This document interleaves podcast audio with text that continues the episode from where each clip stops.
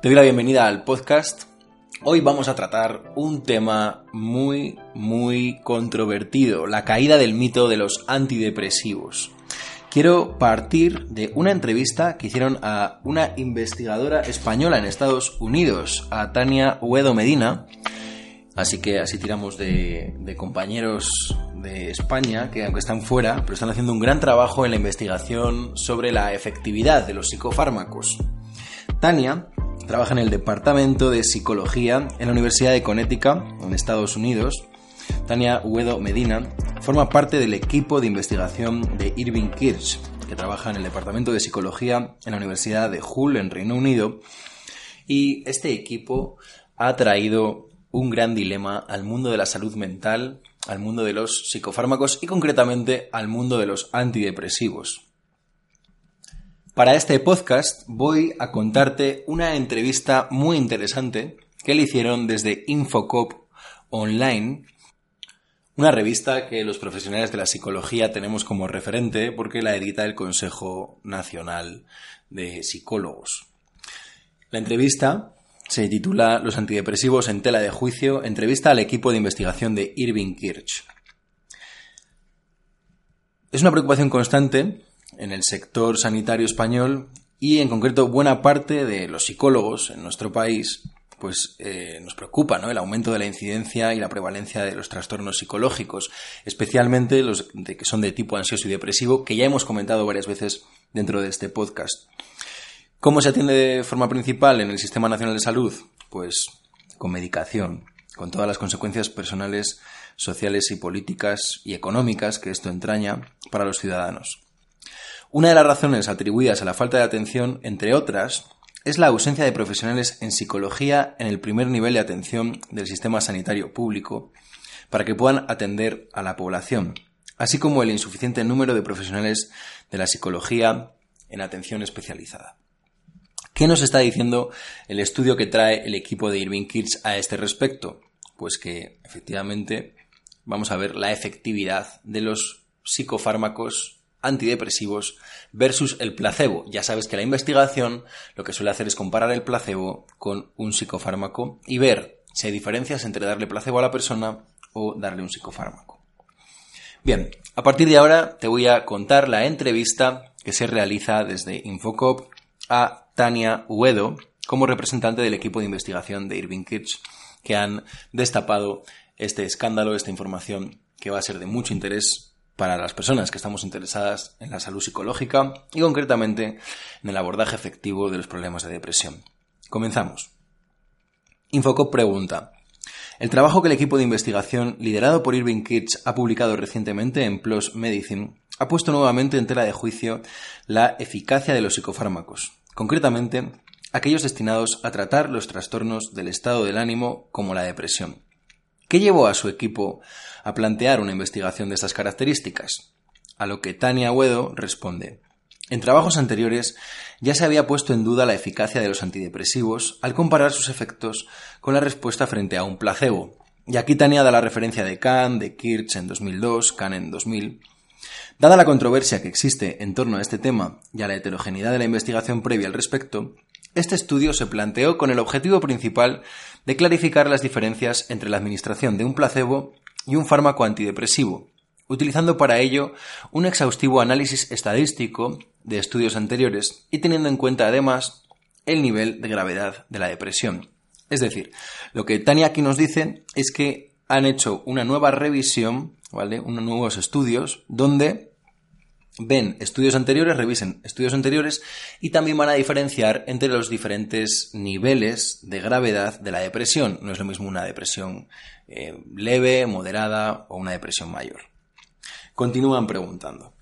Una de las investigaciones, una de las peculiaridades de esta investigación es haber incluido en la realización del metaanálisis un metaanálisis en, en investigaciones cuando se analizan múltiples estudios, ¿no? Para ver qué resultados eh, se concluyen. La ciencia no se hace de un solo estudio, sino que se hace comparando y aunando resultados.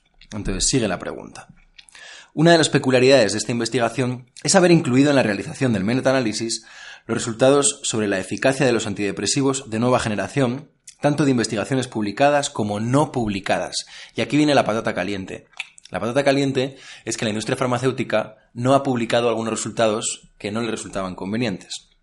Lo que muestra este metaanálisis es que cuando se integran estudios publicados y no publicados, el beneficio de los fármacos se encuentra por debajo del nivel de significación clínica en aquellos pacientes que sufren depresión entre moderada y severa.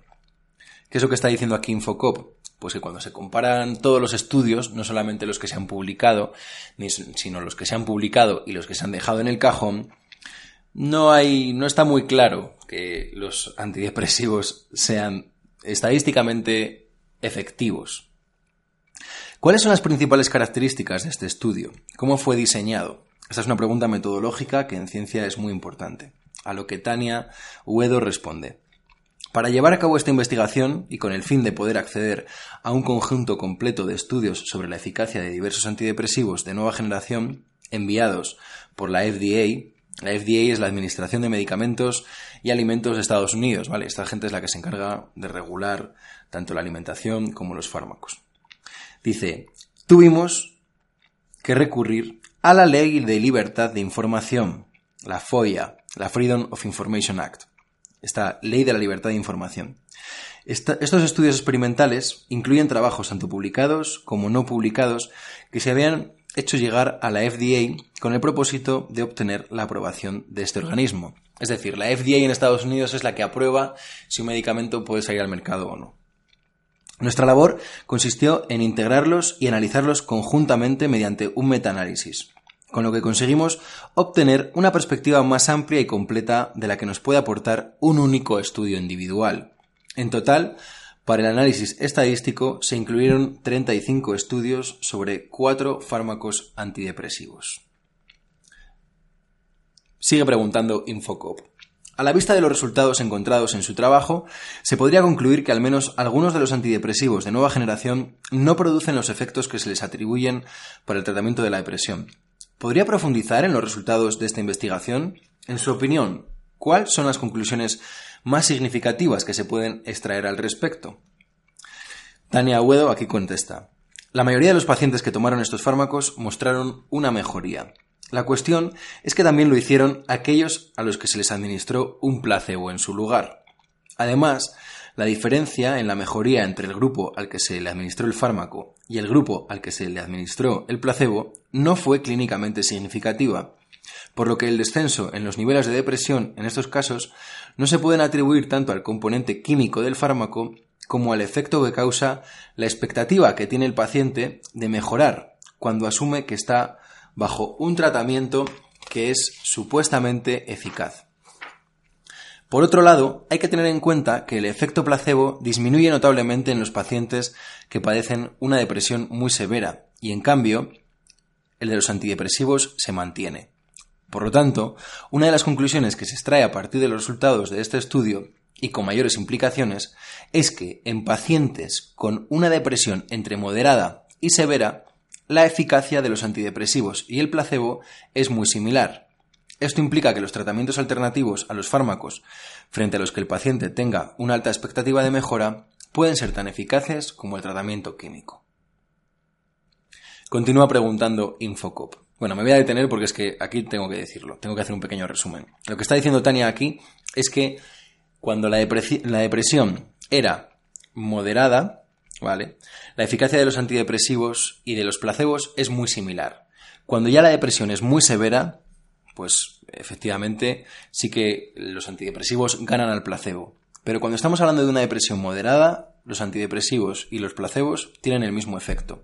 Entonces lo que dice Tania es, intento ser lo más fiel a lo que dice, no estoy haciendo interpretaciones, estoy haciendo un resumen, reformulación. Lo que está diciéndonos Tania es que quizá el mecanismo que está operando ahí es la expectativa del paciente con depresión moderada, la expectativa del paciente con depresión moderada de que está en un tratamiento eficaz, ¿vale? Quizá más que el placebo o el propio antidepresivo. Continúa preguntando Infocop. Hace aproximadamente dos años, the Center for Economic Performance Mental Health Policy Group of the London School of Economics presentó un informe fruto de una larga investigación previa en el que se concluía la idoneidad de la intervención psicológica para tratar a todas las personas con depresión y ansiedad. dado que ese abordaje es eficaz y preferible frente a la prescripción de fármacos. Algunos de los resultados de su investigación podrían ir en la misma dirección. ¿Cuál es su opinión al respecto? ¿Qué papel cree que debería de jugar el abordaje psicológico en la atención de estas patologías? Aquí Tania Huedo contesta. En efecto, si definimos el término mejora a corto plazo como la medida de la eficacia, después de entre 6 y 8 semanas de intervención, parece que tratamientos alternativos a los fármacos para pacientes con depresión moderada y severa podrían ser tan eficaces como los antidepresivos y evitan, además, la contrapartida de los efectos secundarios. Continúa explicando aquí Tania. Por otro lado, algunas investigaciones recientes muestran que a la larga el coste de un tratamiento farmacológico es mucho mayor que el de otras terapias alternativas, teniendo en cuenta que normalmente estos pacientes suelen estar bajo tratamiento farmacológico durante meses o años. Estos fármacos, especialmente en sus formas no genéricas, suelen tener elevados precios. Cita una investigación de Dobson que apareció en prensa y dice, Dobson y su equipo han investigado el coste relativo de la psicoterapia y del tratamiento farmacológico para la depresión en un estudio controlado y aleatorizado con una muestra de adultos diagnosticados de depresión mayor. Sus resultados indican que la psicoterapia puede llegar a ser más barata que el tratamiento farmacológico después de nueve meses y además ser más eficaz para prevenir las recaídas a largo plazo. Lo que está diciendo aquí Tania es que el estudio, los estudios de Dobson han comparado, ¿no? Han comparado el coste-efecto y ven que a partir de los nueve meses, pues la terapia es más barata, coste-efecto, y además ayuda a prevenir las recaídas a largo plazo. Y continúa. Para tomar una decisión acerca de qué tratamiento utilizar, se debería, en primer lugar, evaluar el nivel de depresión del paciente, si esta no es considerada muy severa, entonces se tendrían que analizar las posibilidades de mejora del paciente ofreciéndole una información completa y bien estructurada sobre la depresión y sus diversos tratamientos. Respecto a las opciones de tratamiento, habría que insistir en la gran posibilidad de mejora mediante tratamientos alternativos a los antidepresivos o, en todo caso, ofrecerle al paciente la opción de una intervención combinada, por ejemplo, psicofármaco y terapia cognitivo-conductual, de manera que la persona pueda ser autónoma, tener una mejor calidad de vida y no depender del tratamiento alguno en el menor tiempo posible. Es decir, buscar la autonomía del paciente lo antes posible. Aquí Estania está apuntando a que se ha de ver primero el nivel de severidad y después apuntar hacia el tratamiento que le dé mayor autonomía al paciente. En cualquier caso, informar de la posibilidad de que hay alternativas efectivas a la simple medicación. Muy bien. Infocop aquí alude ahora al NICE y dice, el NICE es el Instituto para la Excelencia en la, Salud Clínica en Inglaterra y dice Infocop. Siguiendo las directrices del NICE, el mismo informe al que hemos aludido en la pregunta anterior recomendaba la inmediata incorporación de unos 5.000 psicólogos en el sistema de salud británico para atender de manera eficaz y eficiente problemas de tipo psicológico como la ansiedad o la depresión. Esta recomendación se halla en total consonancia con una reivindicación que se viene haciendo desde el Consejo General de Colegios Oficiales de Psicólogos en los últimos años. Bajo su punto de vista, ¿qué es lo que está motivando esta ausencia de profesionales de la psicología en los sistemas sanitarios, tanto europeos como norteamericanos, a pesar de que se sabe que es una necesidad emergente? ¿A qué puede atribuirse la ausencia de psicólogos? Aquí Tania Huedo contesta. Desde luego, podría evitarse la sobreprescripción de antidepresivos si el acceso a las terapias psicológicas en la sanidad pública fuera más fácil y se llevaran a cabo campañas de información acerca de los trastornos del estado de ánimo, así como sobre la eficacia de la psicoterapia para tratarlos. Al tiempo, se debería trabajar el estigma social asociado a los trastornos mentales en general y la barrera que este estigma supone. La sociedad está demandando cada vez con más urgencia un cambio en el sistema de sanidad a este respecto, de modo que se pueda acceder a terapias psicológicas en atención primaria o llevando a cabo una intervención multidisciplinar entre los profesionales de la psicología y los médicos de atención primaria. Parece que esta urgente demanda Parece que ante esta urgente demanda, el principal obstáculo es la ausencia de una política social eficiente que administre adecuadamente los recursos económicos necesarios para que se produzca este cambio. Todo el gasto originado por la sobreprescripción Es decir, lo que Tania aquí apunta es que toda esta sobremedicación de la depresión tiene un gasto, evidentemente tiene un coste. Y ella dice, todo este gasto, originado por la sobreprescripción, podría reorientarse hacia una mejor organización sanitaria, que a la larga reduciría el gasto y beneficiaría mucho más a los pacientes. Ahora bien, es importante hacer oír esta demanda y promover las políticas que organismos como el NICE ya han propuesto para hacer viable este reto de mejora. Finalmente, para pregunta de cierre en esta entrevista, le dicen, ¿hay alguna otra cuestión que desee trasladar a nuestros lectores? Y Tania Huedo dice, sí, sí, sí, es importante aclarar que nuestros resultados no contradicen la eficacia del tratamiento farmacológico. Es decir, es cierto que los pacientes a los que se les recetan antidepresivos pueden mejorar. Lo que demuestra nuestro trabajo es que dicha mejora también se da en aquellos pacientes a los que se les ha administrado el placebo. Parece que en pacientes con depresión leve o moderada, las altas expectativas de mejora constituyen una mayor, un mayor factor de cambio que cualquier acción química de los antidepresivos. Finalmente, también nos gustaría resaltar la necesidad de llevar a cabo más investigación respecto a las diferentes alternativas de tratamiento, su funcionamiento de forma combinada o secuenciada, la eficacia de cada opción considerando sus efectos secundarios, el nivel de depresión y otros factores psicosociales, y todo ello tanto a corto como a largo plazo. Además, queremos destacar la importancia de facilitar el acceso a los resultados de todos aquellos estudios controlados que se llevan a cabo, ya sean positivos o negativos, significativos o no. O sea que aquí Tania lo que está pidiendo es que la investigación que se haga, que se publique toda.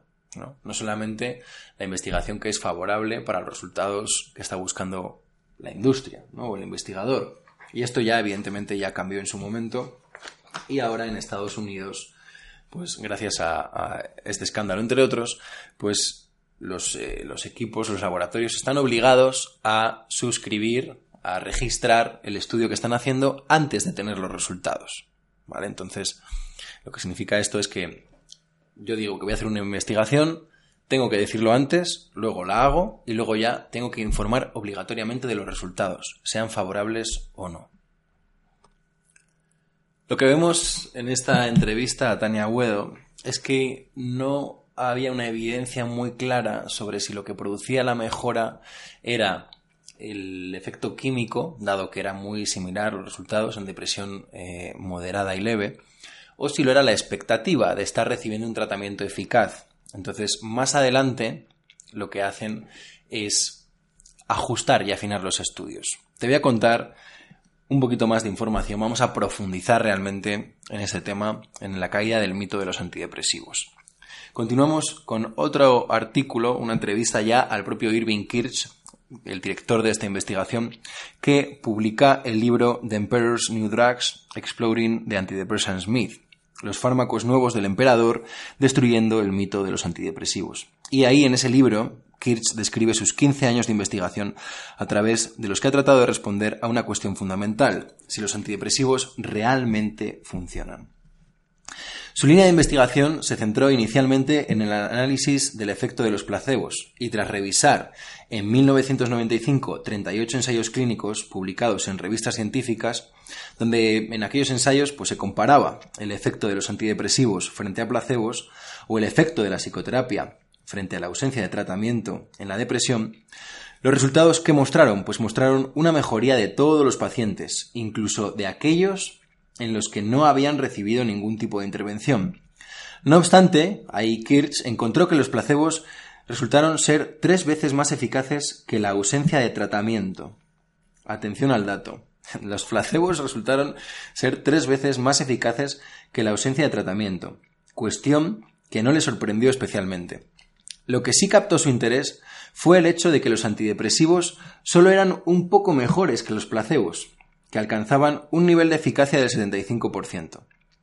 A partir de ahí, Kirch comenzó su línea de investigación para hacerla más robusta, completa y estandarizada, incluyendo los ensayos controlados de las compañías farmacéuticas. Las compañías farmacéuticas son las que patrocinan habitualmente ese tipo de estudios sobre la eficacia de los psicofármacos. Pero también incluyó, como decíamos antes, los estudios que no llegaban a publicar a los que accedió gracias a la ley de libertad de información que impera ahora en Reino Unido. Y en Estados Unidos eh, ya está, ya se han puesto las pilas con esto porque es que no era, un, un escándalo, ¿no?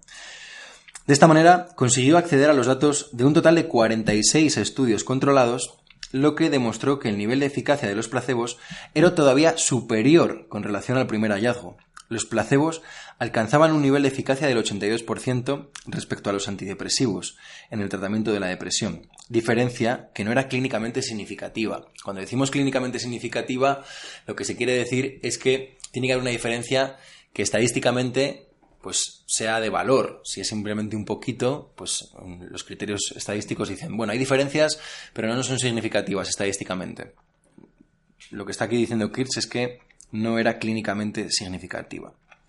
A partir de aquí, Kirch intentó buscar una explicación a esos sorprendentes resultados, con el objetivo de investigar si esta pequeña diferencia observada en la eficacia del antidepresivo frente al placebo era atribuible a un efecto real del fármaco o a la presencia de otro tipo de factores que estuvieran sesgando los resultados.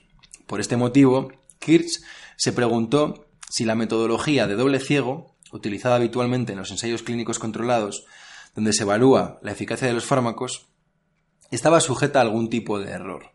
A este respecto, y como inciso, pues conviene explicar que según el método de doble ciego, ni los participantes, ni los investigadores o los médicos que están administrando el tratamiento saben quién está recibiendo el psicofármaco, ¿vale? O sea, ni los, ni los sujetos ni los investigadores pues saben si, si están recibiendo el fármaco o están recibiendo el placebo. Solamente después de haberse registrado y en algunos casos analizado todos los datos, los investigadores conocen qué individuos pertenecen a cada grupo. Su equipo de investigación descubrió además otro llamativo resultado.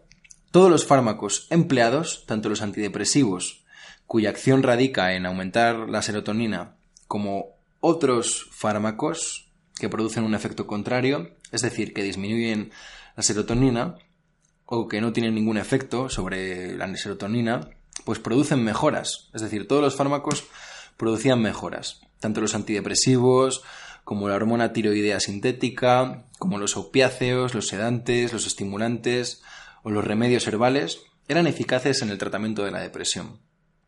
La explicación de estos estudios no podía atribuirse a una diferencia de la acción de los antidepresivos, sino a alguna otra característica compartida por todas las sustancias que hemos mencionado. Tal y como señala Kirch, esta característica común es que todos producen efectos secundarios, la boca seca o taquicardias, lo que le sirve al paciente para confirmar que está recibiendo, está recibiendo un verdadero tratamiento y no un placebo, y por lo tanto le hace más propenso a informar de mejorías en sus síntomas de depresión. En otras palabras, que el descenso de los niveles de depresión no se puede atribuir tanto al componente químico del fármaco como se puede atribuir a la expectativa que tiene el paciente de mejorar cuando cree que está bajo un tratamiento supuestamente eficaz. ¿Vale? O sea que otra vez volvemos a ese mecanismo de la expectativa del paciente para explicarlo. Bajo esta premisa, Kirch explica de la siguiente manera el hecho de que los antidepresivos parezcan funcionar mejor en los pacientes con depresión severa. En estos casos, al requerirse una mayor dosis de fármaco, los efectos secundarios también son más notables y por lo tanto hacen creer al paciente con más seguridad que pertenece al grupo experimental que recibe la medicación y no al grupo placebo. Para poner a prueba su hipótesis, de que los efectos secundarios estaban sesgando las respuestas de los participantes, y aquí es donde viene la preciosidad de la investigación que hace Kirch. O sea, aquí es donde viene la joya que se inventa para hacer esta diferencia. Kirch emprendió una investigación novedosa, empleando, en vez de los habituales placebos, los placebos mm, normalmente pues, puede ser una pastilla de sacarosa que no tiene ningún efecto sobre la persona, pues inventó lo que se denominan los placebos activos, es decir, placebos que producen efectos secundarios, como la atropina, que produce un efecto de boca seca. En los ensayos con atropina, como placebo, realizados por Kitsch, no se observaron diferencias significativas entre los antidepresivos y el placebo activo. ¿Qué quiere decir esto? Pues que todos los participantes manifestaron algún efecto secundario de uno u otro tipo y todos informaron del mismo nivel de mejoría. Tampoco se observó una curva dosis-respuesta. La curva dosis-respuesta significa que las dosis más altas no funcionaban mejor que las bajas, lo que pone de manifiesto que es extremadamente poco probable que los antidepresivos estén funcionando y sean realmente, que sean realmente eficaces. Según Kirch, esto lleva a la conclusión de que la diferencia relativamente pequeña observada entre los antidepresivos y los placebos no puede ser un efecto del fármaco real. Por el contrario, podría ser un efecto producido por el hecho de que algunos pacientes han llegado a darse cuenta de que se les administró el verdadero tratamiento o que creen que se les está administrando el verdadero tratamiento. Es decir, si a mí eh, se me seca la boca, pues puedo creer que se me está administrando el verdadero tratamiento y no un placebo inocuo, ¿no? Entonces, como continúa aquí Kirsch, dice, si es así, no hay ningún efecto real atribuible a ninguno de los fármacos antidepresivos. En lugar de comparar placebos con tratamientos, lo que se ha estado comparando en estos estudios doble ciego han sido placebos normales con placebos extrafuertes. Para Kirch, por tanto, los antidepresivos no son más que otro tipo de placebos con efectos secundarios más notables. Su revolucionaria conclusión, en contra de la opinión médica extendida, pone en entredicho la práctica habitual de la psiquiatría. Los psiquiatras que basan su actuación en la administración de fármacos, que son la mayoría, y los pacientes que los, que los consumen, podrían asegurar que saben, por su propia experiencia, que los antidepresivos funcionan. Sin embargo, tal y como señala Marcia Angel en el artículo de revisión de la obra de este investigador, las anécdotas personales son formas traicioneras de evaluar los tratamientos médicos, ya que están sujetas al sesgo. Pueden proporcionar hipótesis a analizar, pero no pueden demostrarlas. Por ello, en la mitad del siglo pasado, se desarrollaron ensayos clínicos controlados, aleatorizados de doble ciego, que han constituido un importante avance para la ciencia médica, anécdotas sobre los beneficios de, las sanguijuelas o de la sobredosis de vitamina C o de cualquier otro remedio popular no hubieran podido superar la prueba de un ensayo clínico bien controlado. Kirch es un defensor fiel del método científico y su voz, por tanto, aporta una objetividad bienvenida a un tema tan a menudo influido por las anécdotas, las emociones o el propio interés. Aquí acaba su aportación Marcia Ángel y podemos continuar con ese artículo de Infocop que dice la robusta línea de investigación de Irving Kirch pone de manifiesto que, en comparación con el placebo, la eficacia de los fármacos antidepresivos es prácticamente inexistente en los casos de depresión ligera, moderada e incluso grave. Evidencia que ha sido avalada también por otros equipos de investigación como el de, el en 2002 o el de Fournier en 2010. Es más, tal y como demuestra el trabajo de Irving Kirch, la eficacia de los antidepresivos o de los placebos no se debe a un efecto de su mecanismo de acción sobre la serotonina, sino al efecto que causa la expectativa que tiene el paciente de mejorar cuando asume que está bajo un tratamiento supuestamente eficaz. A pesar de esta revolucionaria y esclarecedora conclusión, seguimos inmersos en un modelo de atención en salud mental excesivamente medicalizado. Esta visión biologicista y simplista de la enfermedad mental que la investigación de Irving Kirch pone en entredicho, al menos en lo que respecta a la depresión, impide que se tengan en cuenta otros tratamientos alternativos que sí han mostrado eficacia a corto y a largo plazo y que ponen el acento no en un supuesto desequilibrio neuroquímico, y aprovecho aquí para recordarte que no hay investigación sólida sobre que haya un desequilibrio químico en la depresión, ¿vale? Sino que se ponga el acento en los aspectos psicológicos y ambientales asociados al trastorno mental. Tal es el caso de la intervención psicológica cognitivo-conductual para la depresión, que ha mostrado ser eficaz en la reducción de sintomatología depresiva, pero que también presenta otras indudables ventajas frente al tratamiento farmacológico, como lo son el mantenimiento en el tiempo, ¿vale? la prevención de las recaídas y eh, la disminución de efectos secundarios.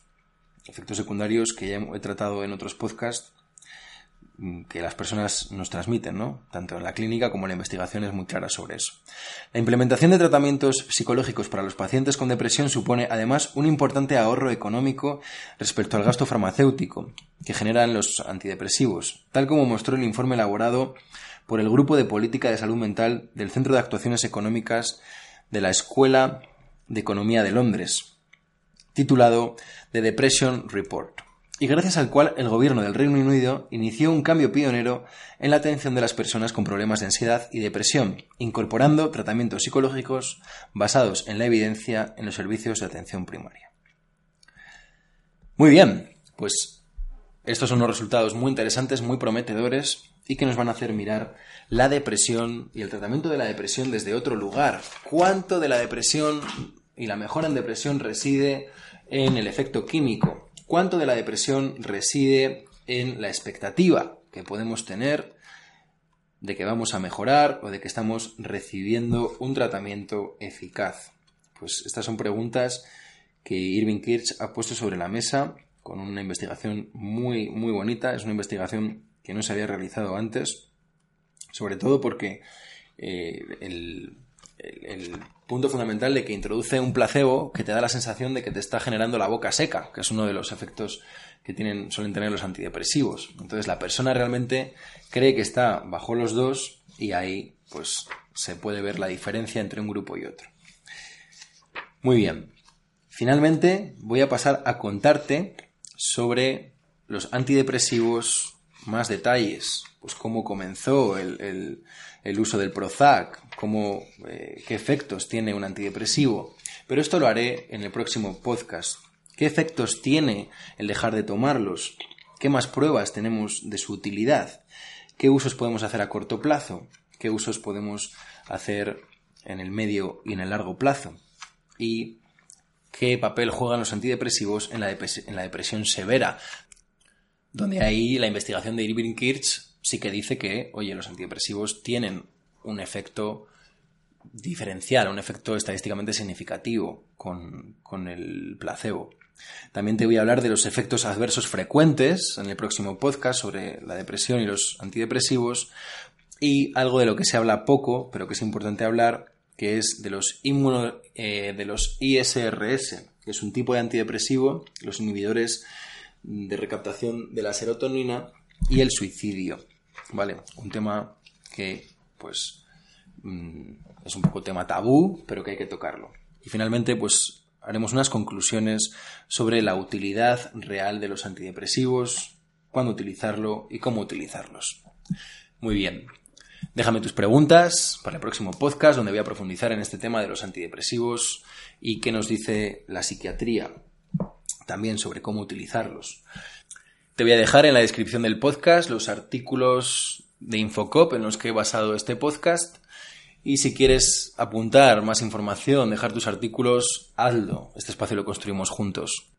Y no quiero despedirme en este podcast sin aprovechar la oportunidad de invitarte a sumarte a esa petición que hemos hecho en Sanidad Pública para incrementar el número de psicólogos. Esto mismo que te contaba que Inglaterra ya está haciendo en atención primaria entregamos hace un par de semanas más de 435.000 firmas en el Ministerio de Sanidad. Así que también te voy a dejar en la descripción del podcast ese link, change.org barra más psicólogos, para que apoyes y a ver si conseguimos juntos entre todos que realmente tengamos una atención de calidad en nuestro sistema público y que la medicación no sea el primer tratamiento, sino que lo sea un tratamiento que no tenga efectos secundarios la terapia cognitivo-conductual, el abordaje psicológico de la depresión. Mi nombre es Lucas Burgueño. Gracias por estar aquí. Un saludo.